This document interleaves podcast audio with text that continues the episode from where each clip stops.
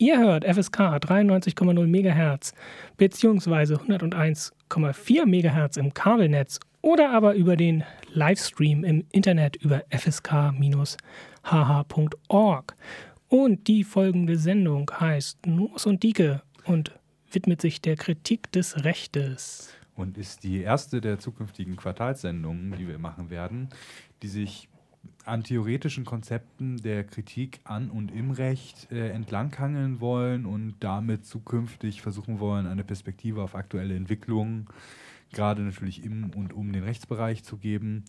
Dabei aber halt versuchen, jenseits von irgendwie plumpen die blöde Polizei oder irgendwie Klassenjustiz zu schreien, wollen wir versuchen, uns mit theoretischen Konzepten der Kritik zu nähern und da im Schwerpunkt erstmal der marxistischen Rechtskritik, also der materialistischen Kritik am Recht als Fundamentalkritik. Dazu wollen wir heute auch eigentlich mit unserer Sendung beginnen, und zwar einen ersten Einblick oder Ausblick auf die Theorie von Eugen Paschukanis zu geben, und vielleicht auch noch einen kleinen Ausblick am Ende auf weitere Rechtskritiken, die wir uns äh, heranziehen wollen, um damit Analyse zu betreiben. Die erste Sendung ist aber eigentlich die Einführungssendung, wo es eher so ein bisschen um theoretische Grundlagen geht. Genau. Und wir haben uns eine Gliederung überlegt für diese Sendung. Wir werden einsteigen mit ein äh, bisschen auf die Biografie eingehen und uns dann den ähm, Hauptwerk Paschukanis, ich traue mir den Namen gar nicht zu sagen, weil ich ihn in der Vorbereitung ganz oft falsch ausgesprochen habe, ähm, widmen. Die Gliederung stellen wir euch dann gleich nochmal vor, wenn es losgeht. Jetzt machen wir erstmal eine kleine Musikpause. Herzlich willkommen zurück zur ersten Folge von Numus und Dike. Wie versprochen, jetzt die Gliederung der Sendung. Zuerst kommen biografische Notizen zu Paschuskanis. Ähm, dann machen wir einen kleinen Exkurs zur marxistischen Methode, die, wie ähm, gleich auch hervorgehen wird, relativ wichtig ist, für, um das Werk zu verstehen. Danach gucken wir, was er nicht will, nämlich die Abgrenzung, die er vorgenommen hat von anderen Theoretikern, um uns dann seiner eigenen Theorie zu widmen und die zu erläutern und zu gucken, was die dann genau beinhaltet.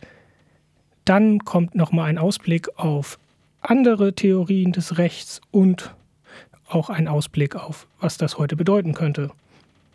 So viel zur Gliederung und dann machen wir jetzt mit der Biografie weiter. Genau, und fangen mit ein paar Grunddaten an. Also geboren ist er 1891 und äh, wird nach seinem Tod und auch schon während seiner Lebzeit zu den einflussreichsten Theoretikern der sowjetischen Rechtswissenschaft gezählt.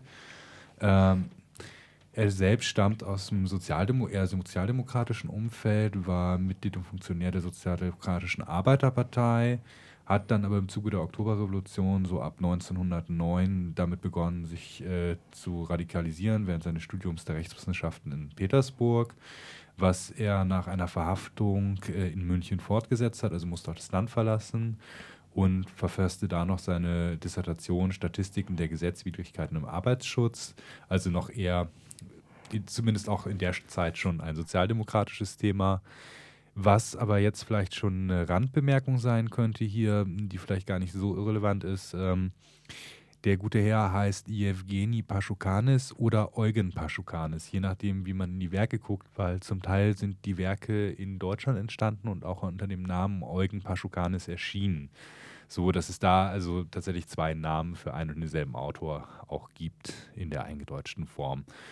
Ähm, wir versuchen hier mal die russische Form und das Jewgeni zu verwenden. Äh, während des Ersten Weltkriegs lebte er in Petersburg und hat sich dort eigentlich äh, weiter radikalisiert und äh, tatsächlich auch nach der Oktoberrevolution als äh, Richter an Volksgerichten gearbeitet und ist 1918 der Kommunistischen Partei beigetreten unter anderem hat er dort sehr stark mit seinem Mentor und Kollegen äh, Stutschka, also Peter Ivanovich Stutschka, zusammengearbeitet und die 1922 gegründete Sektion für allgemeine Theorie des Staates und des Rechts innerhalb der Kommunistischen Akademie der Gesellschaftswissenschaftler äh, äh, mitgegründet und brachte es 1936 zum stellvertretenden Volkskommissar für Justiz, also jemand, der nach der Oktoberrevolution doch sehr aktiv war und auch tatsächlich in den Umbruchsprozessen eine wichtige Rolle gespielt hat und auch ähm, da aktiv versucht hat einzugreifen. Und zwar mit dem auch seinem wichtigsten Werk, das in verschiedenen Ausgaben vorliegt, aber 1923 in Berlin verfassten Buches, auf das wir auch maßgeblich gleich eingehen werden, eingehen werden und zwar die allgemeine Rechtslehre und Marxismus, Versuch einer Kritik der juristischen Grundbegriffe. Und da dürfte den ähm, geneigten Zuhörern, der geneigten ähm, Zuhörerin oder Zuhörer auch schon etwas auffallen an den Untertitel Versuch einer Kritik der juristischen Grundbegriffe. Das ist schon sehr nah angelegt an Versuch einer Kritik der politischen Ökonomie von einem anderen bekannten Autor. Ähm, daher dann auch der Exkurs, den wir machen werden. Denn so viel vorweg. Er versucht die Marxische Analyse der Waren- und Subjektform ähm, zu übertragen auf die Bestimmung der Rechtsform, was äh, also nicht auf die Rechtsform, aber ähnliche Versuche haben auch andere Autoren unternommen, die, die Methode Marx auf andere Themenfelder zu übernehmen. Genau.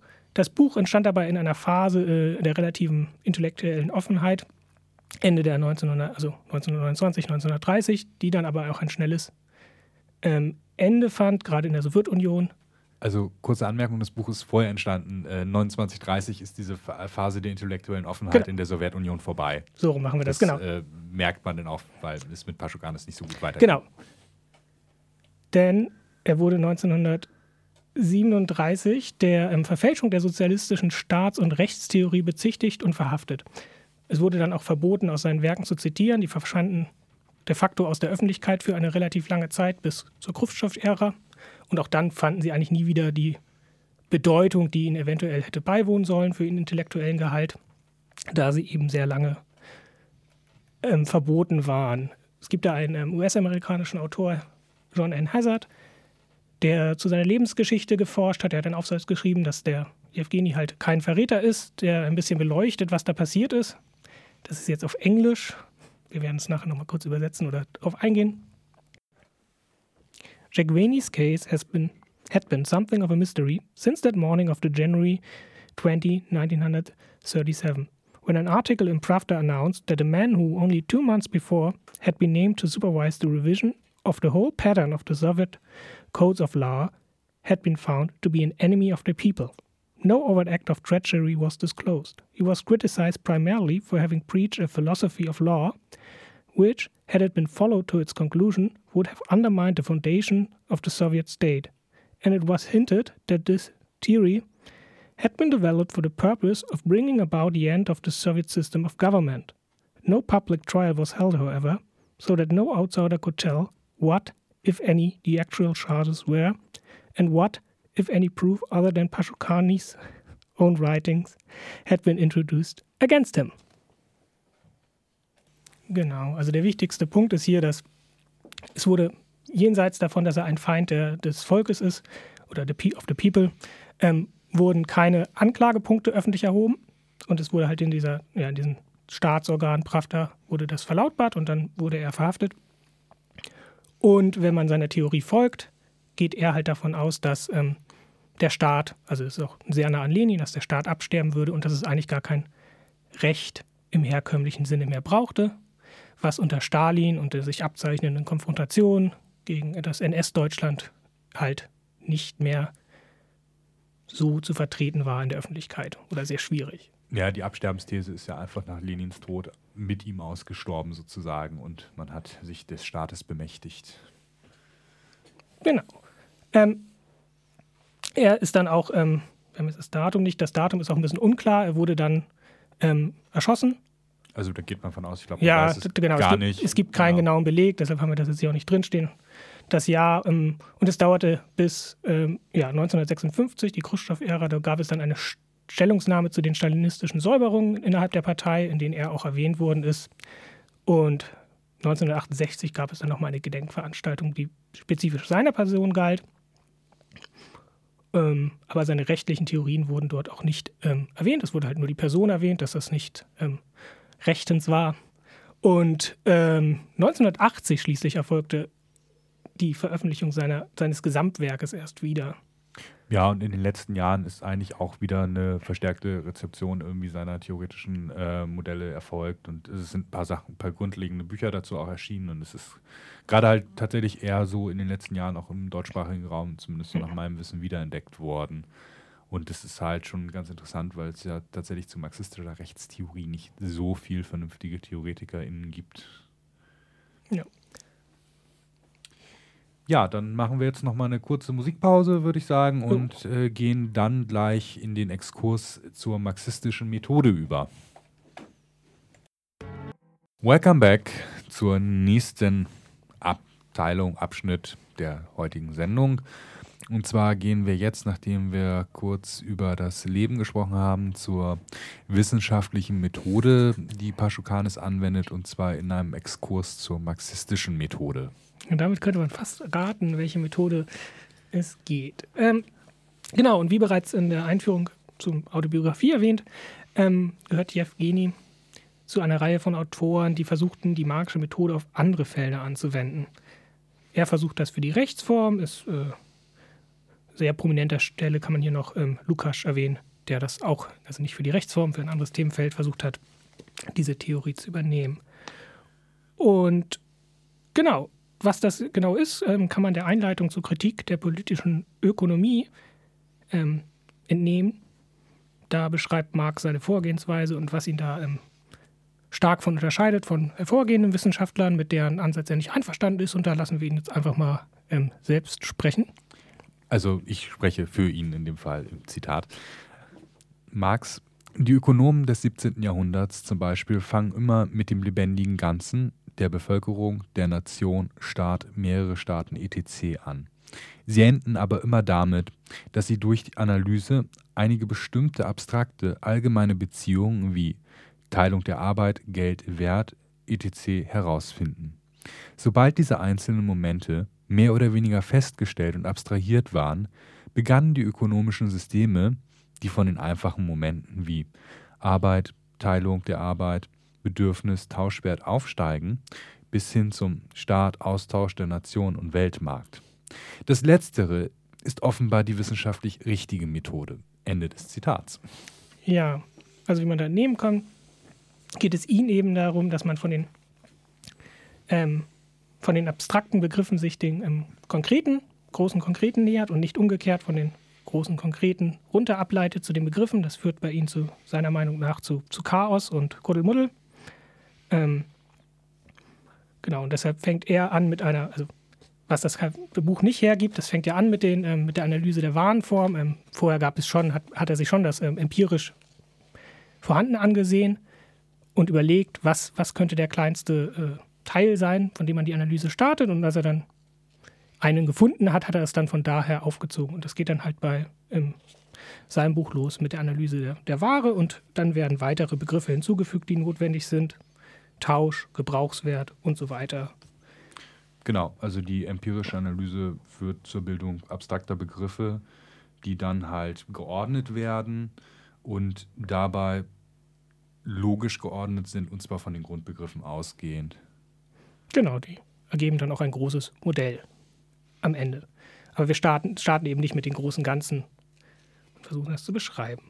Ähm, genau, und jetzt kommt ein zweites Zitat, nämlich wieder von unserem Protagonisten. Evgeny. Ähm, und das ist aus seinem Kapitel seines Buches Die Methode der Konstruktion des Konkreten in der abstrakten Wissenschaft. Und dort schreibt er, wie man sehr deutlich merkt, angelehnt an Marx Überlegung. Paschukanes, diese Bemerkungen treffen auch auf die allgemeine Rechtslehre ohne weiteres zu. Auch in diesem Fall muss die konkrete Totalität, also Gesellschaft, Bevölkerung, Staat, das Ergebnis und die Endstufe unserer Betrachtung, nicht aber ihr Ausgangspunkt sein. Wenn man vom einfachsten zum kompliziertesten, vom Prozess in reinster Gestalt zu dessen konkreten Form aufsteigt, so verfolgt man einen methodologisch präziseren, klareren und damit richtigeren Weg, als wenn man sich tastend vorwärts bewegend nur das verschwommene und ungebildete Bild des konkreten Ganzen vor sich hat. Genau. Ich denke, da sollte durch die beiden Zitate sollte sehr klar deutlich geworden sind, wie, wie nah die Anlehnung an die Methode da ist. Ähm, drücken ja quasi dasselbe aus. Ja, ja, also das ist eine Paraphrasierung und Paschukanis sagt einleiten, nur ich nehme mir die marxische Betrachtungsweise, um die, die Phänomene des Rechts zu analysieren und übertrage diese Methode. Und das ist halt auch das, was ihm, glaube ich, später einfach den Kopf gekostet hat, um es mal ganz einfach zu sagen. Zu Anfang in der Zeit Lenins ging das, glaube ich, noch relativ gut. Und da merkt man auch, dass er sehr nah an Marx ist und auch gewisse Ableitungen zu Lenin hat. Und äh, ja, mit der Machtübernahme durch Stalin war dann irgendwann diese Möglichkeit, die diese Ansätze zu verfolgen, auch deutlich eingeschränkt, zumindest wenn man zum Ergebnis ja, gekommen ist, dass. Paschukanis daraus hatte. Was halt auch deutlich wird, ist, dass dadurch, dass er es das nehmen wir jetzt wieder vorweg, dass er das vom das Subjekt für ihn äh, die, die kleinst, kleinste Zelle sozusagen ist und der die Analyse losleitet und die durch den Tausch geprägt ist für ihn, den Warntausch und dass er folgerichtig denkt, im Kommunismus wird das irgendwann anders funktionieren. Ähm, das wird ihn dann zum Verhängnis sozusagen, weil er damit ableitet, dass der Staat irgendwann nicht mehr notwendig ja. ist, kein Recht mehr.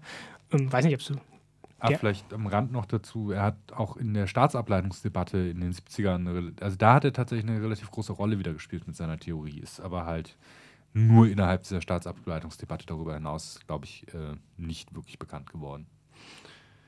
Aber vielleicht gehen wir einfach gleich mal zum nächsten Punkt und gehen zu Paschukanes Betrachtung im Recht.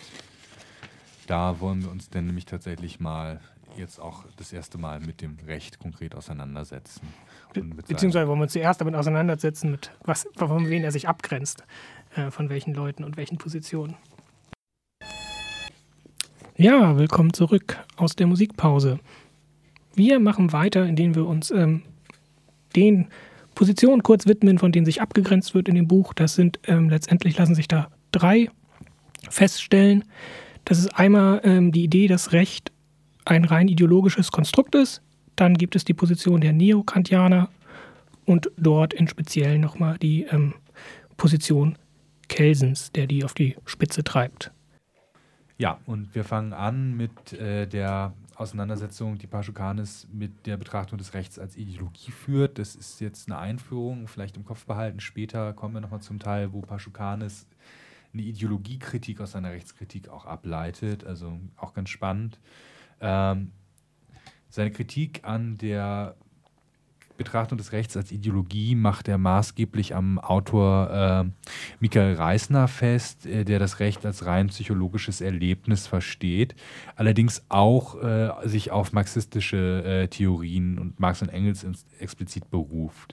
Also es handelt sich hier um eine eher inner, innerlinke Debatte. Ähm, am besten finde ich, sieht man das, äh, was er meint, wenn man ihn nämlich selbst zu Wort kommen lässt. Denn Paschukanis weist unter Bezugnahme auf äh, unterschiedliche reale und wirkmächtigste, wirkmächtige Institutionen des Staates die Position Reisner als Recht als psychologischen Effekt zurück. Jetzt kommt mal ein direktes Zitat dazu. Dann bleibt uns freilich nichts anderes übrig, als die Realität, des Staates, der Realität der Literatur, Philosophie und anderer geistiger Produkte des Menschen gleichzusetzen. Schade nur, dass die Praxis des politischen Machtkampfes dieser psychologischen Auffassung des Staates radikal widerspricht und uns Schritt und Tritt objektiven und materiellen Faktoren gegenüberstellt. Ja, das ist äh, eine der Positionen und Paschukanis grenzt sich aber auch ganz klar von einer zweiten Position ab, und zwar die der sogenannten Neokantianer. Äh, für Paschukanis sind die grundlegenden und einfachen Begriffe des Rechts Ergebnis der Analyse des Rechts nach der marxistischen Formel, wie wir sie vorhin dargestellt haben. Die Neokantianer hingegen stellen diese Begriffe als etwas bereits davorliegendes, Bekanntes hin. Also haben eine anschlussfähige Position meiner Meinung nach sogar dadurch zum Naturrecht. Ob das richtig ist, das mag jemand anders befinden. Ähm, und Paschukanis zitiert dazu Salafsky, den wir jetzt auch kurz zu Wort kommen lassen. Subjekt, Subjekt, Objekt, Verhältnis und Verhältnisregel sind das a priori der juristischen Erfahrung, sind jene unerlässlichen logischen Vorbedingungen, die diese erst ermöglichen. Genau, und ähm, weiter natürlich grenzt sich Paschukanis auch von den Rechtspositivisten, die zum Teil aus den Neokantianern hervorgegangen sind, noch ähnliche Positionen vertreten und dort insbesondere Kelsen ab. Ähm, bei Kelsen hat er tatsächlich auch eigene Ausführungen zu der, dessen Theorie gemacht, ähm, denen er nämlich zugute hält, die mythologischen Überlegungen der Neokantianer in seiner Folgerichtigkeit ad absurdum geführt zu haben. Ähm, das ist halt nicht unbedingt ein positiver Bezug auf Kelsen, sondern er sagt nur, in diesem Punkt hielt er ihm das zugute, grenzt sich aber davon ab. Das ist eine, ja, eine recht amüsant geschriebene Zuspitzung. Hm? Genau, und ähm, Kelsen trennt halt in seiner Rechtslehre streng von den äh, Bedeutungen der Rechtsnorm, also des Sollens, von der tatsächlichen Realität des Seinen. Also das ist der, als das, was man als Rechtspositivismus heutzutage kennt in einer relativ klaren Ausprägung. Auch hierzu hätten wir jetzt einfach das passende Zitat, um das einfach vielleicht zu verdeutlichen. Genau, das ist jetzt aber wieder von ähm, Jacquini selbst, der ja, halt sich genau. auf Kelsen bezieht, nicht Kelsen selbst. Ähm, eine solche allgemeine Rechtstheorie, die nichts erläutert, die von vornherein den Tatsachen der Wirklichkeit, das heißt des gesellschaftlichen Lebens, den Rücken kehrt und mit Normen hantiert, ohne sich für deren Ursprung noch für deren Zusammenhang mit irgendwelchen materialen Belangen zu interessieren, eine solche Theorie hat mit Wissenschaft nichts zu tun. Ja, das haben äh, leider noch nicht alle eingesehen, denn der Rechtspositivismus ist immer noch so, naja, vielleicht nicht mehr ganz en vogue, aber es gibt immer noch Leute, die in die Richtung argumentieren, auf jeden Fall der Normengeltung aus sich heraus. Und ähm, es gab aber nach 45 eigentlich ähm, maßgeblich so einen kleinen Einschnitt in den Rechtspositivismus, was wir als Radbruchsche Formel kennen, wo man halt gesagt hat, man muss den Rechtspositivismus um eine normative Komponente eigentlich begrenzen, weil es nicht darauf ankommt, nur darauf ankommen darf oder kann, dass eine Norm eine Norm ist, sondern der Rechtsanwender hat äh, die Anwendung der Norm unter bestimmten ähm, äh, bestimmten Maß, äh, Maßgaben auszusetzen, ähm, sozusagen ein Notstandsrecht des Richters gegen das Recht, könnte man sagen. Das ist natürlich eine Entwicklung, die nach 45 gekommen ist und die halt, ja, der letzte Versuch ist, irgendwie den Rechtspositivismus noch zu retten, nachdem er gezeigt hat, wo er hinführt in der Praxis. Wo, wobei man dadurch ja zumindest aus wissenschaftlicher ähm, Sicht die theoretische in Tüdelchen einmal gesagt, Schönheit oder Klarheit aufgibt, indem man sowas noch nachträglich ähm, reinbaut, weil der klare, so wie Kelsen das beschrieben ist, sich ja tatsächlich nur für die Norm als Norm interessiert. Ja, das wird dadurch aufgegeben oder auf, also aufgeweicht. Ähm, obwohl man sich halt nicht von, also nicht von dem Grundgedanken abkehrt, sondern nur sagt, naja, wenn die Norm das Sein des Menschen irgendwie negiert, so, also so absolute Kategorien, die dann aber auch irgendwie so schwammig sind, ähm, dass es halt schon wieder fraglich ist, was damit überhaupt erreicht wird. Ähm, also es bleibt halt weiter an der, das sagt auch Radbruch, glaube ich, wenn ich das richtig im Kopf habe, ganz klar, dass weiterhin eine Trennung zwischen Recht und Gerechtigkeit erfolgt und dass es beim Recht nicht um Gerechtigkeit geht. Mhm. Also genau. das ist weiterhin so. Ich erinnere mich dran. Ich kenne kenn das noch aus meinen Anfangsvorlesungen, als ich nochmal zu sowas gegangen bin, bevor ich es aufgegeben habe äh, dass das eine eingebleibt wird, dass es jetzt erstmal nur um Recht eben als eine, eine Sammlung von Normen geht und die, den Umgang mhm. Du hattest vorhin Naturrecht erwähnt und ich glaube, das ist auch also richtig sozusagen, dass diese Vorannahme, dass es ähm, Subjekt, Objekt, etc. schon vorher gibt, die dem Menschen angeboren sind und ähm, dann nur zu, zu Tage getragen werden, äh, sozusagen eine falsche Position, weil offensichtlich werden die Konstru also durch Menschen gemacht. Ähm, da kommen wir, glaube ich, auch nochmal ganz äh, explizit drauf. Aber was man da vielleicht erwähnen muss, dass es durchaus einen Zeithorizont gab, wo das eben ganz äh, sinnvoll war, zu behaupten, dass den Menschen solche Eigenschaften wie Freiheit etc. angeboren sind und eigen sind, um sie halt gegen den Absolutismus, ähm, gegen Gottes Gnadentum durchzusetzen. Nur sie haben dann relativ schnell eben auch ihren, ihre ja. sinnvolle Anwendung verloren. Ja, das ist eigentlich so das Entstehen in der Herausentwicklung aus dem Feudalismus heraus. Ähm da kann man sicherlich mit diesen Kategorien irgendwie was anfangen. Ähm, aber wenn man das heutzutage betrachtet, zeigt sich ja auch, dass das, äh, naja. Ja, es ist das halt führt zu weit. Wir machen irgendwann sicherlich nochmal was zur Kritik der Rechte. äh, im Marx, also da gibt es ja auch explizit marxistische Sachen zu. Und dann werden wir uns mal dem Völkerrecht vielleicht zuwenden und da mal aufzeigen, was das Ganze eigentlich wert ist. Genau, damit ist, glaube ich, sehr klar geworden. Es geht um den Versuch, eine Theorie aufzustellen, die Recht eben nicht darauf reduziert, ein, ein ideologisches Konstrukt, Kon Konstrukt, zu sein. Ähm, das wäre sehr schön, weil dann würden Polizistenknüppel vermutlich nicht wehtun, wenn sie nur ideologische Konstrukte sind. Wären, das ist nicht der Fall. Und des Weiteren geht es auch nicht darauf, das Recht in seiner Analyse darauf zu betrachten, dass es eine Ansammlung von Normen ist, die keinen Bezug zur Realität haben oder wo der Bezug zur Realität erstmal egal ist, weil man sich mit den Normen auseinandersetzt, ohne weitere Bezugsnahme zur Realität. Bevor ich mich weiter im Kreis drehe mit meinen Aussagen, machen wir nochmal Musik, um uns dann tatsächlich der Paschukanes eigenen Theorie des Rechts zu widmen. Genau. Willkommen zurück zu Nomos und Dike nach der Musikpause. Wir nähern uns den Kernbestandteil der heutigen Sendung, nämlich der ähm, Paschukanes eigenen Theorie des Rechts, die er entwickelt hat. Und wer im Vorfeld schon zugehört hat, wird vermuten, dass es da um einen Kernbegriff geht, den er sich ausgeguckt hat, von dem er das Ganze entwickelt, wie es halt die Marxische Methode nahelegt. Und dieser Begriff ist das Subjekt, aber das erläutern wir jetzt nochmal ein bisschen ausführlicher.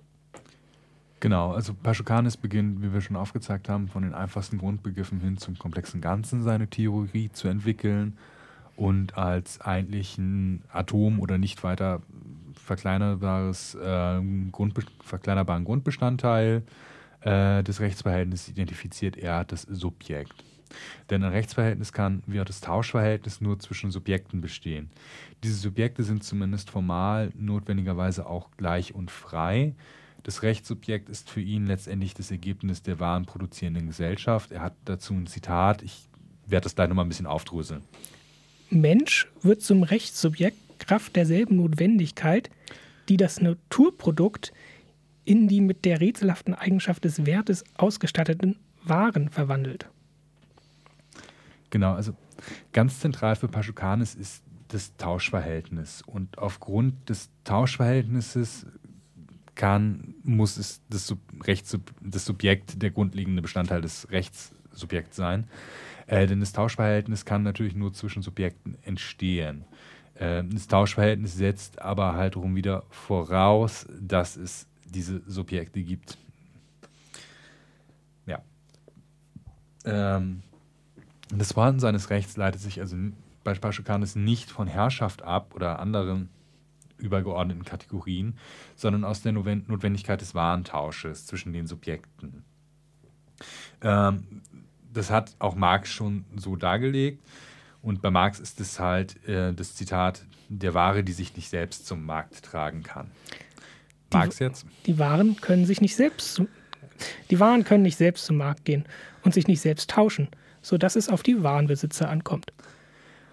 Äh, dabei sind die Subjekte aber eben nur formell frei und gleich. Also wir müssen auch voraussetzen, dass wenn man bei Marx guckt, dass es eine bestimmte zeitliche Komponente hat, wann dieser Warentausch in der Form existiert und dass das eigentlich wieder so eine Zeitkategorie hat. Ich würde das zum Ende des Feudalismus einordnen. Da entsteht es eigentlich in der Ausprägung, wie es bei Marx in bestimmten Kapiteln behandelt wird und auch bei Paschukanis da, wenn man in den Feudalismus guckt, man die formelle Freiheit und Gleichheit noch nicht finden wird. Ähm, die entwickelt sich eigentlich erst zum Ende dieser Zeit. Ähm, genau, formell, und, äh, formell frei und gleich äh, müssen sie sein und die ArbeiterInnen haben auch ähm, die Freiheit, aber auch gleichzeitig die Notwendigkeit, ihre Arbeitskraft zu verkaufen. Ähm, verfügen dabei natürlich nicht über die Produktionsmittel und sind auf den Lohn angewiesen. Äh, gerade dadurch wird noch einmal, noch einmal deutlich, dass Paschukanis, anders als von Kritikerinnen ihnen zum Teil unterstellt, sehr wohl das Verhältnis von Herrschaft und Knechtschaft, äh, welches Eigentum und Besitz zugrunde liegt, beachtet. Ähm, genau. Es geht eben nur darum, sie müssen, um den Tausch zu realisieren, formell gleich sein, die Beteiligten. Äh, in der Realität gibt es natürlich dann Faktoren, die diese Gleichheit ab absurdum führen und das ist ganz primär der Besitz oder Nichtbesitz an Produktionsmitteln, zumindest zu dem Zeitpunkt, als es entstanden ist. Aber das heute wird es man vermutlich ein bisschen weiter aufdröseln noch. Ja, aber also die Grundkategorie kann man, genau. glaube ich, so ein bisschen weiterführen. Und das ist halt eine formell, also eine rein formelle Freiheit und Gleichheit ist das hat er schon erkannt und das zeigt er eigentlich auch relativ deutlich. Ich weiß nicht, die Kritik halte ich da ein bisschen für falsch. Das wird an anderen Stellen auch noch relativ deutlich, dass er da schon einen Blick drauf hat. Muss man aber auch vielleicht wieder gucken, wann das gekommen ist. Ich kenne nämlich auch immer die Versionsgeschichte seiner Schriften nicht. Also es, es gibt ja Anzeichen dafür, dass er sehr ähm, also es gibt ja Anzeichen dafür, dass er äh, auf politischen Druck vielleicht auch gewisse Sachen später erst reingeschrieben hat. Das, glaube ich, trifft aber auf diese Stellen nicht zu, weil das eigentlich zu nah an seiner Kernanalyse die, die, die machen ja auch sehr viel Sinn. Ja.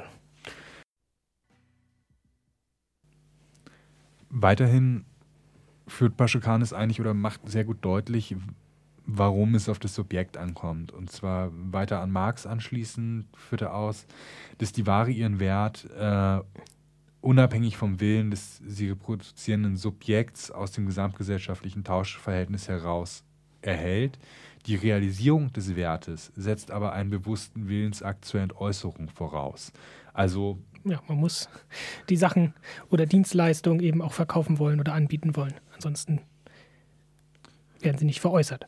Genau. Und die Notwendigkeit bei der Veräußerung eines bewussten Willensaktes und des Subjekts des diesen Willensakt entäußert, äh, bedingt bei Paschukanis die Notwendigkeit des Rechtssubjekt, Rechtssubjekts. Rechtssubjekt zu werden, falle daher, so Paschukanis, mit der Wandlung des Arbeitsprodukts in eine Ware und des Auftretens des ihr zugeschriebenen Wertes zusammen. Auch wieder eine klare zeitliche Einordnung und die Anknüpfung an Marx. Ohne diese Gleichsetzung, äh, Gleichzeitigkeit, könne der Wert der Ware für die wahren BesitzerInnen nicht realisiert werden. Also daher sind die Rechts- und Warenformen zwar verschieden, bedingen sich aber gegenseitig. Ähm, also im Tausch treten sich die Subjekte mit gegensätzlichen Interessen gegenüber und müssen diese gegensätzlichen Interessen im Tausch zusammenbringen. Also je, jeder Tauschakt wird dann letztendlich von Vertrags- und Rechtsakten begleitet das erinnert so ein bisschen an äh, Erstsemester Juristinnen im Studium. Genau, da ist der Bäcker das Brötchen und die zig Verträge, die man dabei eingeht. Ja, und wir hatten ja vorhin auch die Diskussion über den Getränkeautomaten und mit wem ich eigentlich den Vertrag über die falsche Mate abgeschlossen habe. Ähm, das ähm, meint er jetzt, glaube ich, nicht ganz so, ähm, sondern er sagt, es ist eine Notwendigkeit, die einfach das eine bedingt das andere. Ähm, jeder Tausch wird halt von diesen äh, letztendlich von Vertrags- und Rechtsakten begleitet. Ähm, daraus folgert er, also die Gesellschaft ist eine unendliche Kette von Rechtsverhältnissen. Was auch wieder ein abgewandeltes Marx-Zitat ist, der ähm, sehr früh in seinem Werk feststellt, der Reichtum der modernen Gesellschaft erscheint in Form einer ungeheuren Warenansammlung. Da sind sie wieder, die Waren. Ja, und da die Waren irgendwie so Rechtsverhältnisse mit sich bringen oder notwendigerweise haben müssen. Ähm, wobei der juristische Moment im Regelfall hinter den ökonomischen zurücktritt. Also das sagt Paschukanis auch. Da sind wir auch wieder beim Bäcker, wo niemand dran denkt, dass er beim Brötchenkauf irgendeine Form von Vertrag eingeht. Ähm, da nochmal ein kurzes Zitat, das im Endeffekt das sagt, was wir schon gesagt haben. Das juristische Moment ähm, tritt im Hintergrund. Ähm, da fangen wir nochmal an. Ich glaube, ich habe das nochmal umformuliert. Man müsste auch vorher nochmal sagen, dass das auf den Rechtsstreit bevor, also auf das, wenn nämlich die Parteien sich gerade nicht, also wenn die gegensätzlichen Interessen sich nicht vereinigen, vereinen. Genau, in dem Fall kommt das juristische Moment im Vordergrund, solange man sich eh einig ist, äh, bleibt es im Hintergrund. Wobei das juristische Moment im Hintergrund bleibt und mit vollständiger Klarheit nur in Ausnahmefällen zutage tritt, Prozess oder Rechtsstreit. Genau, das also was wir heute klassischerweise vor Gericht kennen. Ähm, für den reibungslosen Ablauf des Tauschgeschäftes, also dass es vielleicht nicht zu den Punkten kommt, die wir gerade kurz angesprochen hatten, äh, also der Warenzirkulation als solcher, muss der Staat als dritte Instanz auftreten bei Paschukanis und eine bestimmte Funktion wahrnehmen. Das zitieren wir am besten auch einfach direkt. Genau. Er tritt als politische Macht auf, Form und Inhalt dieses Rechtsgeschäfts mit Hilfe der Gesetze auf die mannigfaltigste Weise regelt, verändert, bedingt und konkretisiert. Also er ist sozusagen derjenige, der an der Seitenlinie steht und das äh, Grundgerüst äh, zur Verfügung stellt, hm. auf dem der innerhalb dessen der Warentausch stattfindet, aber nicht selbst stark eingreift. Ähm, oder nicht selbst an dem Geschäft beteiligt ist. So viel mehr. Kann man jetzt auch wieder drüber streiten. Aber ja, ist ja über Steuern. Ähm, ja, ja, genau, aber das ist aber, äh, meint hier noch was anderes. Es ist, äh, leitet sich so dann die Notwendigkeit mhm. drauf, daraus herab, dass wenn, wenn diese Subjekte mhm. halt ihren Warentausch nachgehen sollen, wo es halt gegensätzliche Interessen gibt, mitunter, braucht es letztendlich eine Instanz, die dann regulierend eingreift, wenn es zum Streitfall kommt. Und das ist eben der Staat, der Gerichte zur Verfügung stellt und neben den Gerichten ja auch noch die Möglichkeiten im Zweifelsfall dann die Sanktion durchzusetzen. Genau. Ähm, das ist, könnte man jetzt auch mal erstmal so als abgeschlossenen Punkt betrachten. Daraus folgert Paschukanis aber aus, also nicht aus, dem, aus der Auseinandersetzung aus, sondern aus der Distribution von Waren unter Freien und Gleichen, also dem, äh, dem, dem Warentausch oder Warenhandel, ähm, folgt für ihn nämlich etwas eine weitere Ableitung. Da macht er halt auch diesen marxistischen Schritt, den wir vorhin beschrieben haben. Das eine ist da, was folgt daraus? Und zwar aus der Aneignung unter Freien und Gleichen äh, folgt logischerweise die Notwendigkeit der Schaffung von Privateigentum, äh, über welches das Rechtssubjekt verfügen kann. Ähm, ohne, diese Grund, ohne diese weitere Bedingung würde das auch wieder nicht funktionieren. Ähm, dabei haben nach Paschkanis die Rechtswissenschaften, und das ist tatsächlich ein ganz spannender Punkt, ähm, ein Problem damit, also die klassischen Rechtswissenschaften, auch so wie wir sie heute sehen, äh, das Privateigentum zu bestimmen ähm, und zu sagen, was ist das eigentlich oder das gesellschaftliche Wesen oder eigentliche des Privateigentums zu verstehen und zu bestimmen. Ähm, Regelmäßig wird in der klassischen Rechtswissenschaft nämlich das äh, Institut des Privateigentums ausschließlich negativ äh, statuiert. Also als Verbot der Benutzung der Sache durch einen anderen als den Eigentümer. Auch das deutsche Gesetz hat natürlich, äh, also das bürgerliche Gesetzbuch in Deutschland hat natürlich eine Definition des Eigentums über den Eigentümer eigentlich, also nicht direkt des Eigentums, sondern ähm, das äh, Gesetz sagt nämlich, ähm, der Eigentümer einer Sache kann soweit nicht das Gesetz oder Rechte Dritter entgegenstehen mit der Sache nach Belieben verfahren. Und jetzt kommt es nämlich, und andere von jeder Einwirkung ausschließen. Da, also daran kann man das, glaube ich, ganz gut sehen, wie versucht wird, so eine Definition aufzumachen. Nach Paschukanes müsste die Beziehung des Rechtssubjekts zur Sache aber als Verhältnis zu anderen Rechtssubjekten definiert werden und gerade nicht zur Sache selbst. Also ähm, für ihn ist es nämlich ein bürgerliches Verständnis des Eigentums, das sich aber um wieder historisch betrachtet auch vom Eigentumsbegriff des Feudalismus absetzt. Das ist das, was wir vorher auch schon mehrfach gesagt haben, dass das Ganze eine gewisse Zeitlichkeitskomponente hat. Ähm, und jetzt stellt Paschukanis nochmal diesen bürgerlichen, dem feudalen Eigentumsbegriff gegenüber oder dem Eigentumsverhältnis und sagt, also das Bürger, die bürgerliche Kritik am feudalen Eigentumsverhältnis ist nicht die Entstehung des Eigentums durch Gewalt, also der ersten Akkumulation sozusagen und dem Verbleib, sondern lediglich, dass keine freie Zirkulation des Eigentums stattfindet und diese halt begrenzt ist. Ähm, da das Eigentum durch fehlende Freiheit und Gleichheit nicht am Markt ausreichend geschützt sei. Ähm, da zeigt sich halt diese liberale bürgerliche Kritik äh, am Ende des Feudalismus, die eine klar handelt, also eine klare Eigentumskritik des besitzenden Handelsstandes ist, um sich gegenüber dem Adel eigentlich auch äh, am Markt zu behaupten. Darum ging es eigentlich eher. Und wo wir kurz in der Historie sozusagen sind, kann man hier auch mal ganz gut einfügen, dass es natürlich Vorformen des Rechtes auch schon gab im also auch im Römischen Reich, in Griechenland. Im Mittelalter gab es Rechtsprechung und irgend, also auch Recht. Ähm, aber für Jevgeni ist es halt ganz klar nur Vorform davon und erst mit dem Tausch von Waren macht es für ihn Sinn, sozusagen von wirklich von Recht zu sprechen, weil dann diese Rechtssubjekte auftreten, was wir ja ausführlich erläutert haben. Genau, und also ich glaube, man kann das andere auch einfach als Recht bezeichnen. Ich glaube, da hätte er wahrscheinlich gar nicht so ein Problem mit, weil er einfach aufgrund seiner äh, Analyse von einem aktuellen Zustand und ähm, da an Marx anschließend an die Beschreibung der kapitalistischen Gesellschaft das Recht analysiert und auch in dieser Gesellschaft analysiert. Genau, das ist auch. Analog zu, es gab ja auch vorher schon produzierte Gegenstände, sie werden aber erst im Kapitalismus zur Ware.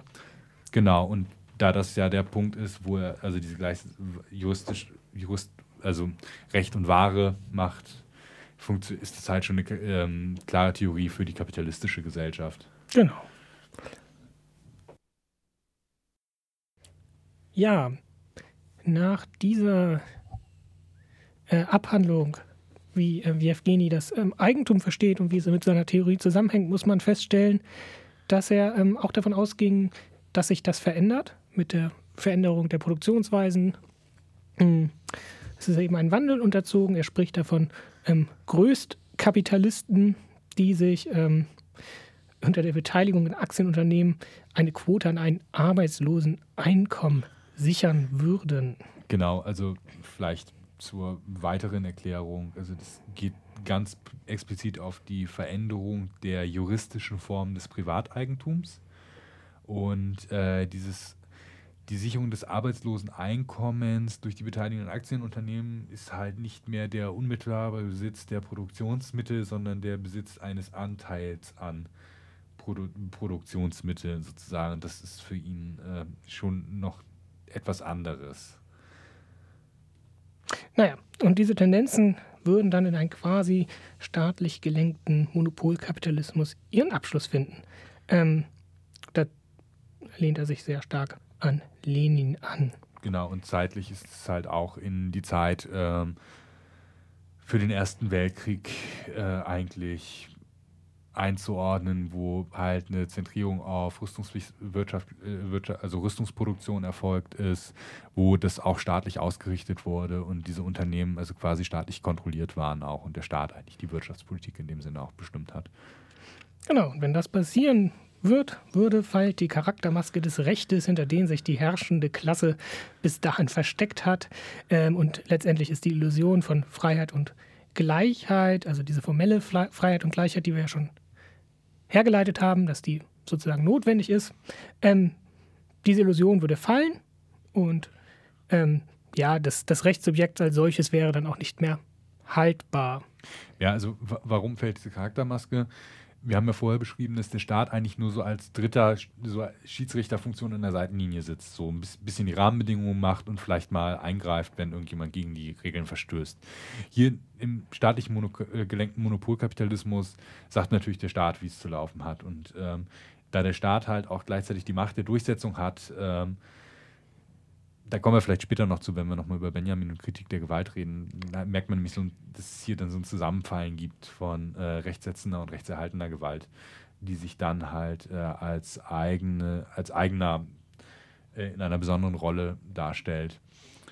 Ähm, ja, vor allem werden dann die, die Gegensätze so, so ähm, krass, dass halt die tatsächlich, dass niemand mehr sich als ähm, freies Subjekt, also die Hälfte oder mehr als weit die Hälfte sich nicht mehr als freies Subjekt eben versteht, sondern als äh, Ausgebeutete, sonst wie Verarschte und ähm, ja, die Illusion eben dann nicht mehr da ist, dass sie formal frei und gleich sind, dass nicht mehr in Einklang zu bringen ist mit der Realität. Ähm, genau. Und das beschreibt er dann als, dass die eben diese Ideologie würde ihre Bezeugungskraft verlieren und wenn darauf nicht reagiert werden kann mit einer Anpassung der Produktionsweisen, hm, würde das ganze Konstrukt als anachronistisch anachronistisch empfunden werden und es könne zu einer revolutionären Situation kommen. Und die könnte sowohl eine bürgerliche als auch eine proletarische Form annehmen. Die bürgerliche Revolution wäre dann eine schlichte Umverteilung des Eigentums, ähm, aber keine Änderung der zugrunde liegenden Mechanismen. Und dann wird es sozusagen von vorne weitergehen. Ja, also es würden sich weiterhin EigentümerInnen auf dem Markt begegnen. Also das Ganze würde nur zu einer neuen Verteilung führen. Das genau. von ihm beschriebene Verhältnis da wären wir bei des, sowas. Frei, der, des pseudomäßigen freien gleichen Austausches von Waren durch die Rechtssubjekte äh, würde weiter bestehen bleiben. Also da wären wir bei sowas wie eine Verstaatlichung eines Unternehmens oder einer Bodenreform ja, eine Verstaatlichung nicht, glaube ich. Ähm, das wäre ein Schritt und würde, dann, das Unternehmen würde danach wieder auf den Markt geworfen werden und ja, weiter. Ja, genau. Das, also das kann sein, weil sonst wäre die Verstaatlichung ja gerade das, wo er sagt, also ähm, mit dem staat, staatlich kontrollierten Monopolkapitalismus kommt es ja gerade zur revolutionären Situation, die sich dann halt insofern entlädt, als dass der Staat nicht mehr in dieser Rolle auftritt. Ähm, ich glaube, so rum müsste man es wahrscheinlich bei ihm denken, weil gerade dieser staatliche Eingriff äh, ja zu der revolutionären Situation bei ihm führen kann, würde. zumindest. Ja, Ja, ja, also kann. Aber es gibt, genau. gibt zumindest Krisenbewältigungsmechanismen, die eben staatlich ablaufen und die ändern nichts an der zugrunde liegenden Situation. Da wird sozusagen, werden die Leute wieder aufs Startfeld gesetzt und es geht von vorne los. Mit, den gleichen Spielbedingungen. Hm. Genau, aber es kann ja halt auch die sozialistische Revolution Könnte. Ja, geben. genau, aber wir waren eben ja noch bei der bürgerlichen. Ja, ja, aber die haben, die haben wir jetzt ja fertig. Jetzt Genau. Schluss mit Bürgerlichkeit. Schluss so. mit bürgerlicher. Ähm, genau. Zur sozialistischen kommen wir aber noch gar nicht. Hier, hier kommen jetzt noch mal ganz kurz die Anarchisten auf, die, Ach, stimmt. die er auch nicht mag, weil die sich, ähm, die zwar den, den Zwang des Gesetzes erkennen und ihn auch ähm, ablehnen, aber es gibt viele Strömungen äh, von Anarchistinnen, die eben den freien Vertrag dann trotzdem bestehen lassen und ähm, hochhalten. Mm. Aber wie wir auch herausgearbeitet haben, braucht es für diesen Vertrag eigentlich einen dritten Schiedsrichter. Ja, ja, und vor allen Dingen, also mit dieser, diesem, freien Vertrag zwischen freien Warenproduzentinnen ähm, greift er halt ganz klar die Eigentumskritik äh, Pierre Prudence auch an. Also das ist auch ein klarer Seitenhieb in die Richtung, wo er sagt, nämlich das ändert am grundlegenden Verhältnis nichts äh, und nur, dass die Anarchistinnen ähm, halt tatsächlich davon ausgehen, dass in ihrer Theorie wirklich sich Freie und Gleiche begegnen. Also Mhm. Ähm, ja, Genau, da macht es wahrscheinlich kein, keinen großen Sinn mehr, von Vertrag zu sprechen. Ähm, ja, da sollte es tatsächlich zu den, was man ja an der Anfang der Sowjetunion durchaus ähm, hoffte und auch durchaus hoffen konnte, dass es ähm, zu einer Ablösung, äh, Überwindung des, ja, des, der Warenzirkulation kommt, des ähm, Kapitalismus äh, schlechthin, dann würden auch ähm, die Rechtsformen letztendlich absterben, wie mit dem Staat. Also wenn es zur Marxischen Maßgabe je nach seinen Fähigkeiten, jeder nach seinen Bedürfnissen kommt. genau, also die Rechtsform und Eigentumsform wird die Revolution erstmal überdauern. Also es wird halt nicht alles Genau. weggefegt, sondern Deshalb spricht man, glaube ich, auch von Absterben, weil das ja durchaus ein zeitlicher Vorgang ist, der nicht sofort passiert. Das ist ja kein Abschaffen oder Ersetzen, sondern es kommt zu einer Übergang oder man ging davon aus, dass es zu einer Übergangsphase kommt und nach und nach sich die ähm, Verhältnisse ändern. Und da die, die Rechtsverhältnisse eben bei ihnen ganz stark an die Produktionsverhältnisse gebunden sind, macht es dann irgendwann gar keinen Sinn mehr von Rechtsverhältnissen zu sprechen. Er ging aber davon aus, dass es eben nicht von heute auf morgen ging.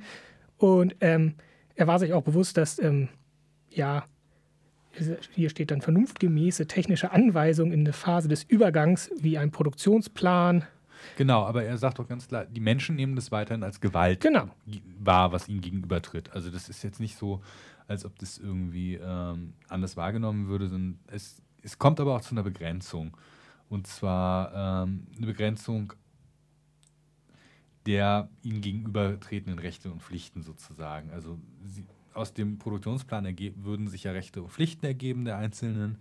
Ähm, aber insofern besteht eine Einschränkung ähm, als die vermeintlich in der Rechtsform bestehende äh, Freiheit, also dieser Freien und Gleichen, äh, nach der Übergangszeit beschränkt wird, da zwar das Prinzip der marktförmigen Organisierung bestehen bleibt, aber der Interessensgegensatz zwischen den äh, MarktteilnehmerInnen aufgehoben wird. Ähm, weil es halt nicht mehr um die Konkurrenz zwischen Kapitalist, äh, Kapitalistinnen geht. So viel zumindest die Theorie. Dazu ist es dann ja nicht gekommen. Genau, also man kann auch nochmal, wenn man da kurz auf Marx äh, eingeht, aber vielleicht machen wir das gleich einfach im nächsten Absatz. Äh, dann können wir nämlich nochmal kurz ein bisschen was zur Ideologiekritik sagen äh, und zu den Übergang zu neuen Rechtsformen. Ja, zusammengefasst, also kann man das vielleicht nochmal mit einem Zitat von Paschokanis ganz gut gelten, also aufzeigen. Und zwar, jetzt lassen wir ihn kurz wieder selbst zu Wort kommen. Den Übergang zum entwickelten Kommunismus stellt sich Marx folglich nicht als den Übergang zur neuen Rechtsformen vor, sondern als ein Absterben der juristischen Form als solcher, als eine Befreiung von diesem Erbe der bürgerlichen Epoche, dem es beschieden ist, die Bourgeoisie selbst zu überleben. Also Paschokanis rekurriert bei dieser Vorstellung auf die marxische Vorstellung von Basis und Überbau. Ähm, danach ist die Ökonom ökonomisch-materielle Basis die Grundlage der gesellschaftlichen Organisation und nicht der gesellschaftliche Überbau, also Staat, Religion, etc. Die Revolution muss sich denn auch genau deshalb an der materiellen Basis vollziehen und nicht im Überbau. Phänomene des Überbaus wie das Recht würden dann als Reflex absterben. Das zeigt sich auch, wenn man nochmal wieder auf das ganz, was wir ganz zu Anfang gesagt haben, die marxistische Methode der Analyse zurechtgeht, zurückgeht und das Subjekt als ersten Teil, also als Atom hat, zeigt sich, dass, also dass die Revolution dort beginnen würde und dann halt äh, die daraus hinausgehenden Phänomene absterben würden. Genau, weil die sich ja. eben darauf bedingen und nicht von oben herab instruiert worden sind. Genau, und genau diese Absterbensthese war es ja wahrscheinlich auch das, was Paschokanis am Ende verschwinden lassen hat. Genau, weil das zu dem historischen Zeitpunkt absolut nicht mehr, war ja auch nicht mehr praktikabel zu dem Zeitpunkt. Also unter der, der Konfrontation von Sowjetunion und ähm, Nazi-Deutschland musste man, ja, oder musste man nicht, weiß man nicht, aber äh, hat man. Hat man den Staat massiv aufrechterhalten und in, zu einem eben äh, ja auch sehr harten, durchgreifenden Staat umformiert, erstmal. Ja, willkommen zurück aus der Musikpause. Wir beschäftigen uns immer noch mit ähm, Jekveni Paschulkanis und ähm, seiner Theorie des Rechts. Wir haben verschiedene Punkte äh, abgearbeitet schon und wollen uns jetzt nochmal hm, der Form nähern. Also wir haben die, vor allem die Genese, was seine Grundlage ist, das Subjekt, wie er das daraus herleitet, die Frage des Eigentums und ein bisschen den Ausblick, was passiert damit mit sich verändernden Produktionsbedingungen. Ähm, die Form des Rechts stellt sich eben auch als Tauschrecht. Das ist beim, Pri was man so Privatrecht nennt, relativ naheliegend. Da werden Verträge abgeschlossen. Eine Person kriegt etwas, die andere gibt etwas. Oder ja, genau. Also ein ganz klassischer Tausch, der aber vertraglich abgesichert ist, wo der Staat dann als Wächter auftritt, falls eine der beiden Parteien von ihren ja, vorher geäußerten Willen zurücktritt. Des Weiteren sieht er das aber auch im Strafrecht so. Und da lassen wir ihn einmal ganz kurz selber sprechen. Ähm, Paschakanes, die Schwere eines jeden Verbrechens wird auf irgendeiner Waage gewogen und in Monaten oder Jahren Gefängnishaft ausgedrückt. Genau, er sieht den Strafprozess ähm, als einen nachträglichen Tausch zwischen Verbrecher und Staat. Verbrecherin, Verbrecher. Ein Verstoß gegen die juristische Ordnung entspricht dann sich etwas genommen zu haben vom Staat. Mm. Und das wird eben, wenn, wenn man dann vor Gericht gezehrt wird, äh, mit einer Strafe bezahlt. Und der Strafprozess dient ihm äh, seiner Ansicht nach der Vermittlung der Interessengrundsätze vom Staat, der dann ja auch durch einen Staatsanwalt vertreten wird, und den einzelnen Individuum. Die dritte Person, die ja sonst der, wie wir immer gesagt haben, der Staat ist, wird hier eine, ist eine Richterin, ähm, und die sind ja auch zumindest, wenn man sich Deutschland anguckt, relativ stark losgelöst vom Staat. Klar werden sie vom Staat bezahlt und vom Staat eingesetzt, aber innerhalb ihrer Rechtsprechung ähm, sind sie dann ja erstmal relativ frei. Und das ähm, scheint, würde ich mal behaupten, erstmal relativ sinnvoll. Mhm. Ein weiterer wichtiger Faktor, den er dann sieht im Strafrecht ist, damit das eben diesen Form eines Tausches zwischen Delinquenten, Delinquentin und Staat hat, dass ähm, vorher klar sein muss, was die Folgen eines Vergehens sind. Und auch dazu nochmal ein kleines Zitat. Paschokanis dazu. Ein Verbrecher muss wissen, welche Qualität seiner Freiheit er als Ergebnis des vor Gericht abgeschlossenen Geschäfts wird bezahlen müssen. Er muss die Bedingungen vorher wissen, unter denen man von ihm, äh, von ihm Zahlung fordern wird. Das ist der Sinn der Strafgesetzbücher und der Strafprozessordnung. Ähm, vielleicht, wenn man das so ein bisschen historisch sieht, also das ist jetzt keine gänzlich neue Theorie, dass irgendwie im Strafrecht ja ein Tauschverhältnis besteht. Also ich glaube, das Älteste, was wir vielleicht kennen, ist äh, das Auge um Auge, Zahn um Zahn. Das geht weiter zum Talionsprinzip, also zum Beispiel bei Schulden wird ein gewisser Teil des Körpers weggeschnitten, das ist das alte Rom. Äh, wo man dann sagen konnte, je nachdem, was, äh, wie hoch die Schulden waren, verlor man bestimmte Teile seines Körpers. Ähm, und auch wieder historisch macht Paschukanes da so ein bisschen historische Herleitung, indem er nämlich sagt, ähm, historisch gesehen ist ähm, eigentlich auch bei der Strafe erstmal so eine negative Abgrenzung, wie er es auch beim Privateigentum hat, auch im Strafrecht da. Denn nämlich, er sagt, zuerst wurde der Diebstahl definiert und dann das Privateigentum, inwieweit sich das aufrechterhalten lässt. bin ich mir nicht ganz sicher, aber das ist so ein Teil seiner Analyse auf jeden Fall, die da mit drin steckt. Wobei bei Auge und Auge, Zahn um Zahn ja eben auch nochmal ganz klar eine spiegelnde Strafe im Vordergrund steht. Eben genau dasselbe soll den anderen passieren. Und hier geht es ja, wird etwas gleichgesetzt. Ja. Ein Mord entspricht so und so vielen Jahren. Ein genau. Diebstahl entspricht so und so Jahren. Ja, und das ist halt so ein bisschen die, also das Talionsprinzip führt das ja ein, meiner Meinung nach. Ja, kann man das, glaube ich, da, da, da eher umgekehrt ja. herum, aber ja. Genau, und ähm, also für Paschokanis hat Strafe natürlich auch noch eine, also natürlich eine Funktion und das ist, glaube ich, das, was eben mit dem letzten Zitat versucht wurde, was wir versucht haben, ein bisschen zu beschreiben, ist, dass nämlich, nämlich der Staat auch der Strafe bedient und er macht da zwei Analysen. Erstmal ist, hat der Staat irgendwann erkannt, dass Strafen eine Einkommensquelle darstellen können. Da geht er auf Strafzahlungen im zaristischen Russland ein äh, muss man auch sagen, zaristisches Russland, das hat mit den Freien und Leichen, von denen wir vorhin gesprochen haben, noch sehr wenig zu tun. Äh, und dann der zweiten Funktion der Strafe, der Aufrechterhaltung der Disziplin. Also das sind so zwei Punkte, die er beschreibt, wo der Staat die Funktion der Strafe der, also für sich entdeckt und dann halt aber auch wieder irgendwann mittels dieses Äquivalenzprinzips, wie du es eben beschrieben hast, ausübt. Hm. Genau. Und was ja noch, also bemerkenswert ist, glaube ich, was mit anderen Theorien nachher zu, zu Straffälligkeit und so abgleicht, ist, dass sie herrlich unmoralisch ist. Seine Idee hier. Sondern sehr sachlich, ohne irgendwelche Zuweisung von Schuld. Ich glaube, ja, ja, wenn man sich genau, dann nachher also, Delinquenztheorien äh, anguckt und so, die sind, arbeiten da ja manchmal ein bisschen anders. Ja, wenn man sich das, was so allgemein vertreten wird, äh, anguckt, ist es schon relativ gruselig. Also vielleicht können wir da gleich einfach auch nochmal einen kurzen Ausblick zu machen, was es so auch in dem Bereich noch gibt, äh, weil das, glaube ich, schon ein recht wichtiger Bereich ist, den wir auch gerne also in den nächsten Sendungen mal behandeln werden.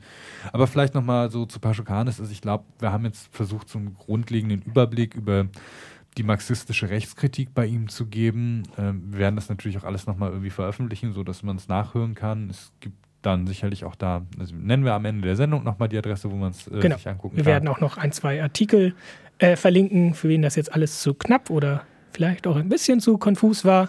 Ähm, es gibt nochmal einen Großteil der Quellen, die wir benutzt haben, soweit sie denn im Internet sind, ähm, auch zum Nachlesen. Ich glaube, man kann sogar seine gesamten Texte finden, wenn man weit genug guckt. Ich vermute. Und das werden wir äh, also auch noch, noch mal transparent machen sonst nur sagen, also es gibt eine, auch eine Ausgabe des äh, Buches beim Saira Verlag erschienen, äh, auch mit einer äh, vor, ganz guten Vorwort und einer Kommentierung. Vielleicht gehen wir aufs Vorwort da sogar gleich nochmal ein. Das ist nämlich auch ganz interessant, weil das auch so eine, Pers also eigentlich auch versucht, so eine Perspektive aufzumachen, was man mit so einer marxistischen Rechtskritik eigentlich ein bisschen anfängt heute. Und darum wird es uns eigentlich auch ja. in den nächsten Sendungen so ein bisschen gehen, damit weiterzugehen. Und jetzt einfach war das von uns, ich hoffe, der bei euch angekommene Versuch, so ein bisschen so eine theoretische Grundlage einmal von uns, für uns selbst zu klären und hoffentlich auch mit euch zu klären oder äh, das irgendwie offen zu legen, warum wir oder von was für Annahmen wir ausgehen oder genau. worauf wir uns stützen. Das heißt, wir machen jetzt nochmal Musik und dann nähern wir uns noch ein, an, ein, zwei anderen theoretischen Ansätzen, die es da gibt und stellen uns nochmal die Frage, was bringt uns das eigentlich, diese ganze Übung in marxistischen Begriffen? Ähm, ja, Musik. Ja, willkommen zurück aus der äh, letzten Musikpause. Danach gibt es eventuell noch je nach Sendezeit einen längeren Musikblock zum Genießen oder Abschalten, je nach Belieben. Ähm, wir möchten uns jetzt noch mal ein bisschen der Frage widmen, warum denn das Ganze? Aus reinem Selbstzweck und äh, angewandter Marxologie. Ja, wir, wir reden gerne über Bücher, auf jeden Fall. Ähm, Genau. Also gru grundsätzlich kann man feststellen, dass äh, linke Politik, linkes Wirken fast immer mit ähm, staatlicher Souveränität äh, zusammenfällt. Entweder weil man ihr ausgesetzt ist, Repression, ähm, ja, Repression ist da wahrscheinlich das äh, wichtigste Buzzword und weil es ja häufig auch darum geht, entweder tatsächlich äh, aus wahrscheinlich auch im Realisierung der eigenen Möglichkeiten häufig staatliches Handeln zu beeinflussen oder halt, wenn man in Parteien ist und Verbänden, dann ja natürlich auch einfach, äh, ne, Parteien möchten selber staatlich handeln, Verbände möchten das meistens nur beeinflussen, so rum. Und da dürfte jetzt sehr deutlich geworden sein, dass ähm, dadurch, dass wir staatliches, die Funktion des Staates und des Rechtes eben ableiten von der Warenproduktion und sich dadurch bedingt, dass es ähm, bestimmte Grundsätze gibt und Notwendigkeiten, die eben nicht ähm, verschwinden, nur weil man jetzt selbst die Politik macht und irgendwie bessere Intentionen hat als die vorherigen an der Macht. Und dass man das äh, unbedingt mitreflektieren muss, weil sonst ähm, funktioniert das nicht sehr gut. Ja, also das ist ja einfach bedingt die praktische Frage, wenn ich ähm, irgendwelche sozialen Kämpfe führe oder irgendwie Veränderungen in einer Gesellschaft herbeiführen will, inwieweit kann ich Veränderungen innerhalb eines äh, bürgerlich-kapitalistisch verfassten Staates erreichen und dass man halt einfach nur so gewisse Grundbedingungen einfach mitdenkt. Und ich glaube, dafür ist es halt eigentlich immer ein ganz guter, also gerade die Theorie Paschukanis, wenn man aufs Recht schaut und überlegt, wie müsste denn ein fairer Gerichtsprozess aussehen oder also äh, ein faires Strafrecht, eine gute Polizei, ähm, also so äh, Utopien halt. Ähm, dass es halt vielleicht nur in gewissen Möglichkeiten, in gewissen Rahmen überhaupt möglich ist, äh, Veränderungen herbeizuführen.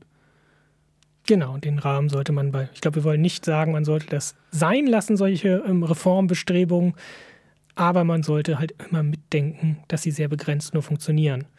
Ja, genau. Also das ist halt natürlich, man kann jetzt nicht darauf warten, dass irgendwann alles besser wird, weil wir nichts tun. Äh, man kann aber auch nicht hoffen, dass man alles äh, hinkriegt, ohne an grundlegende Fragestellungen zu gehen. Beziehungsweise in Richtung Jusos und anderen Parteimenschen ist es natürlich schon eine äh, vielleicht auch doch dann wünschenswertere Auseinandersetzung festzustellen, dass ähm, eben einen besseren Staat zu machen auch nicht die Lösung sein kann. Das wird zwangsläufig eben scheitern an den ähm, Gesetzmäßigkeiten, die dem zugrunde liegen und den Sachzwängen, wie man das dann so schön ausdrückt. Ja, da wohl man jetzt sagen muss, also die Idee, einen besseren Staat zu schaffen, ist jetzt schon grundsätzlich nicht so verkehrt, wenn halt die Situation so ist, dass man halt gar keine andere Perspektive hat, als irgendwie den Versuch zu unternehmen. Aber halt die Frage ist, und das ist ja schon eine relativ alte Frage, ob das überhaupt möglich ist und wie weit es möglich ist. Genau. Des Weiteren, ähm, was man noch anmerken muss, äh, die Theorie wurde halt entwickelt, als es ein größtenteils liberalen Staat gibt. Das haben wir ja auch schon an mehreren Stellen äh, angemerkt, dass der Staat da häufig als in so einer Nachtwächter, Schiedsrichterfunktion gesehen worden ist. Ja, also ich glaube, es ist noch nicht der klassische Nachtwächterstaat, wie er irgendwie von gewissen Teilen des Libertarians in den USA forciert wird, sondern es ist teilweise also schon ja auch ein Staat des äh, staatlich gelenkten Monopolkapitalismus, also, also zumindest gibt es Ansätze dieser Beschreibung. Also es ist nicht so ganz eindeutig. Und es ist auch nicht der liberale Staat, das muss man, glaube ich, auch wieder kurz dazu sagen, so um es historisch einzuordnen. Nicht der liberal, nicht das, was man heute mit dem liberalen Staat äh, verbinden würde, äh, sondern tatsächlich eher so ein Staat in Grundzügen.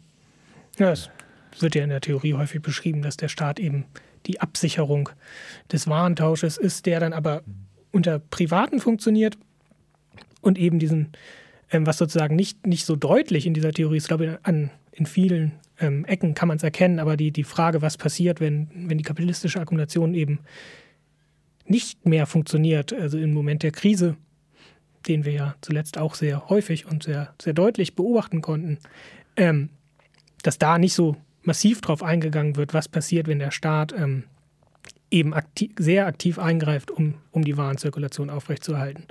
Ja, ich glaube, das ist auch tatsächlich vielleicht ein bisschen der Fall, weil wenn man sich anguckt, das ist, ich glaube, 1920 geschrieben, das heißt, ich glaube, mehr unter dem Eindruck der tatsächlich kriegerischen Auseinandersetzung zwischen den äh, Staaten Europas wahrscheinlich geschrieben, als unter, der, äh, unter dem Eindruck einer wirtschaftlichen Krise. Ja. Also die kommt dann die, zwar die ja kommt auch, danach. Ja, genau, aber wenn man überlegt, ich glaube 23 ist das Buch erschienen in erster Auflage, ist das natürlich ähm, geht es noch von anderen Prämissen aus, als wir sie heute vielleicht haben und auch von einem anderen Staatsverständnis, als wir es heute haben. Also Selbstverständnis des Staates auch in anderen ja. eingreifen. Äh, genau, aber das müsste es ja sozusagen oder sollte man dann in Auge behalten und eventuell schauen, ob man das ähm, aktualisieren oder anpassen muss, eben wenn der Staat, der deutsche Staat über die EU massiv in Griechenland, Spanien, Italien, in die ähm, eingreift ins Geschehen. Was ja auch staatliches Handeln ist, letztendlich auch in, in Recht gegossen wird und eben über ein einfaches, äh, wenn es nicht funktioniert, eure Tauschgeschäfte, dann könnt ihr zum Gericht gehen, hinausgeht. Ja, vor allen Dingen, weil Paschukan ist ja mit dieser Krisensituation des Eingreifen des Staates automatisch auch eine revolutionäre Situation verbindet. Ja, oder die bürgerliche Revolution sieht, die das hm. auf, ähm, zurücksetzt und eben die, äh, die, die Möglichkeit einer faschistischen Revolution, die dann eben, also ja, die ja. betrachtet er nicht. Ähm, die hat er ja auch dann nicht mehr miterlebt. Kann er ja gar nicht betrachten. Also hätte er vielleicht voraussehen können, aber fehlte ihm sozusagen und fehlte ja auch vielen anderen dann die Vorausahnung. Ja, und also Paschakanis geht dann auch gar nicht so viel weiter eigentlich auf die revolutionären Bedingungen ein, die dann sich ja bei anderen Autorinnen äh, deutlich expliziter finden, irgendwie unter welchen Bedingungen diese eine überhaupt sozialistische Revolution, die er anspricht, überhaupt möglich wäre. Ja. Also das ist ja nun nicht nur die Bedingung des, äh, der, der Krisenintervention des Staates. Genau, aber letztendlich liefert er eine ähm, recht brauchbare Herleitung, wie denn das Recht entstanden ist, ohne dass man halt a priori Voraussetzungen annimmt äh, von, von Kategorien, die es dann halt noch gar nicht gab. Das hatten wir ja bei den Neokantianern, die dann einfach die Sachen, die die Warengesellschaft erst herausbildet und ermöglicht, die schon annehmen, dass es die vorher gab und die dann als Grundlage für das nimmt, was sie drauf baut. Oder ähm, ja, wir hatten das ja auch erwähnt, diese Vorstellung, dass es eben nur irgend so eine Fiktion in den Köpfen der Leuten ist, ähm, recht. Ja. Wenn du Eltern sich das dann wegdenken kann, äh, und da auch, glaube ich, das hat er nicht. Er redet da von Heeresstraßen, Finanzverwaltung, Zollämtern. Ich würde ja immer den Polizeiknüppel erwähnen als äh, sehr überzeugende. Ja, ja, also das, das finde ich, macht er auch sehr überzeugend. Und zwar nämlich, indem er auch ganz klar, und das ist auch wieder wissenschaftlich, einfach eine Bedingung festlegt, unter der diese Annahme der äh, reinen Ideologie möglich wäre. Und das wäre nämlich eine Ausschlussbedingung. Sie darf dann nämlich nur als Ideologie auftreten. Ja. Und äh, dass das Recht nicht nur als Ideologie auftritt, äh, ist, also das ist natürlich auch ein netter Trick, das ist relativ schwer zu beweisen, weil es ein Ausschlussbeweis ist. Ähm, aber ähm, der tatsächlich, wo man auch schnell das Gegenteil beweisen kann und damit eigentlich äh, die Theorie widerlegen ja, kann. Wir sind uns recht sicher, dass es kein, das bürgerliche Gesetzbuch ist kein Roman, den man mal lesen kann oder nicht, der aber sonst dann darüber hinaus keine Auswirkung hat. Nee, also manchmal liest sich tatsächlich so und äh, wer mal die Paragraphen zur Bienennachverfolgung gelesen hat, um einen dieser Klassiker zu nennen. Ja, ich weiß gar nicht, ob wir da jetzt das Buch nicht weit genug gelesen haben, aber ganz viele Fragen der ähm, Staatsorganisation sind ja auch formmäßig in Gesetzen gehalten. So ein Grundgesetz irgendwie, alle deutschen Handelsschiffe bilden eine einheitliche ähm, Handelsflotte. Ähm, weiß gar nicht, ob auf diese Staatsorganisation dann tatsächlich so doll eingeht, dass die eben, oder ob das für ihn, glaube ich, wenn wir die Begriffe richtig zusammenkriegen, wären das eher diese technischen Normen, die einfach was organisieren Nee, nee, also den Begriff der technischen Normen verwendet er anders. Ähm, die technischen Normen kommen eigentlich im Übergang äh, nach der sozialistischen Revolution. Nee, nee, er redet ja auch von ähm, Eisenbahnfahrplänen in Abgrenzung zu Gesetzen, die eben auch eine Auswirkung haben, aber die er vom Gesetz trennt. Ja, genau, aber diese, also diese, diesen Begriff der technischen Normen führt er ein, um zu beschreiben, wie Recht nach der revolutionären okay. Situation äh, eigentlich funktioniert. Und ja, das gut. sind nämlich so technische Normen. Gut, wir, wir wollen die, die deutsche Handelsflotte nicht als ein nachrevolutionäres Revolutionäres. Äh Wer weiß. Ja, aber ich weiß nicht, ob das ob viele von diesen sozusagen, die dann im Staatsrecht auftauchen, die tatsächlich das, das Miteinander von Behörden regeln und äh, ob die so gut damit zu erklären sind, weil die ja nur sehr indirekt das Tauschverhältnis regeln. Ja, klar. Ähm, wenn man aber, äh, ich, ich glaube, man könnte es auf einen Punkt beziehen und wenn man dann eine Connection machen will, ist es äh, der Punkt, dass man sagt, ähm, er betrachtet den Staat als, der, als denjenigen, der ja irgendwo Rahmenbedingungen des Warentausches gewährleistet, nämlich der Möglichkeit, dass sich die überhaupt das freie Gleiche irgendwo treffen. Das ist ja die Gewährleistung des bürgerlichen Staates, so ähm, gerade dieses freie Gleich, mit genau den Begriffen ist er ja entstanden irgendwo. Ähm, und ich glaube, dass man es deshalb damit erklären kann. Also aus der, aus der Notwendigkeit des Warentausches erfolgt auch die Notwendigkeit der Staat, staatlichen Normen, weil der Staat ja irgendwie existieren muss, um mhm. auch dieses Gebild überhaupt zu garantieren. Sonst ich, ich glaube, das wäre so ein Schluss, den man vielleicht ziehen könnte. Ich leite ja. das jetzt aber auch gerade eher ein bisschen frei her. Und ähm, das Paschukane spielt natürlich in der Staatsableitungsdebatte auch eine ganz entscheidende Rolle, oder, oder war einer der dort zitierten Theoretiker, die Staats, da hat er ja nicht selbst mitgemacht, sondern wurde, in, also wurde zitiert. Und also das ist halt auch nochmal ganz spannend. Ja, ich hoffe, die Sendung war auch ganz spannend. Ähm, ich denke, für uns war sie es. War die erste Sendung der Sendereihe Nomos und Dike. Wir werden sicherlich äh, im Folgenden dann auch mal Sendungen machen, die deutlich weniger textlastig sind, sondern uns auch mal Interviewpartnerinnen suchen und zu Themen ähm, befragen. Unser Anspruch ist ja durchaus auch dann mal auf tatsächlich praktische Themen oder praktischere Themen ähm, zuzugehen, aber eben nicht, nicht ähm, ohne das jetzt schlecht reden zu wollen, aber es wird halt nicht auf dem Niveau einer ähm, Anna und Arthur sollen den Mund halten, Ebene laufen, sondern da versuchen, das ein bisschen tiefgehender aufzudröseln. Genau, also so ein bisschen die Idee ist ja auch in den nächsten Sendungen nochmal ein bisschen stärker theorielastig sicherlich zu sein, weil wir noch so ein paar Sachen haben. Also ganz konkret könnte man sagen, was sicherlich in einem der nächsten ein, zwei Sendungen passieren wird, ist ein Ausblick auf äh, Kritik gerade im Verhältnis zu Polizei, Gefängnis, also Benjamins Kritik der Gewalt, ähm, ähm, tatsächlich irgendwie Kriminologie und ähm, Labeling Approach, ähm, was es so in dem Bereich gibt und also gerade das Strafrecht auch nochmal stärker in den Fokus zu nehmen und da auch nochmal ein bisschen theorielastiger vielleicht zu arbeiten. Und da kann man sicherlich auch gerade, äh, wenn man hier nach Hamburg guckt, ein paar sehr aktuelle Beispiele finden. Genau, die werden wir sicherlich auch nicht rumkommen. Äh, die haben wir ja auch in Sender anderweitig schon begleitet. Und da nochmal Sachen dann jenseits des Tagesgeschehens aufzugreifen und zu betrachten, ist sicherlich sinnvoll.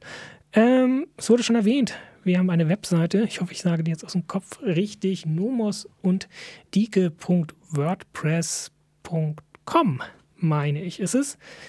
Auf der werdet ihr noch, äh, wie auch schon angedeutet, Links finden, die auf ähm, Zeitungsartikel und Texte, die soweit nicht hinter Paywalls versteckt sind, hinweisen und des Weiteren auch den Link auf freie Radios-net, wo die Sendung dann ohne Musik ähm, auch hinterlegt sein wird, damit man sie gegebenenfalls nochmal nachhören kann. Also in komprimierter Form, dann müsst ihr uns leider die ganze Zeit zuhören und habt nicht die nette können, Musik zwischendurch. Können die Playlist reinpacken, dann kann man sich die Musik selber machen. Äh. Sendung zum Nachbauen. Ja. Vielleicht das neue Konzept. Ähm, ansonsten hören wir uns in einem Vierteljahr wieder zur nächsten Sendung. Genau. Und sagen Tschüss.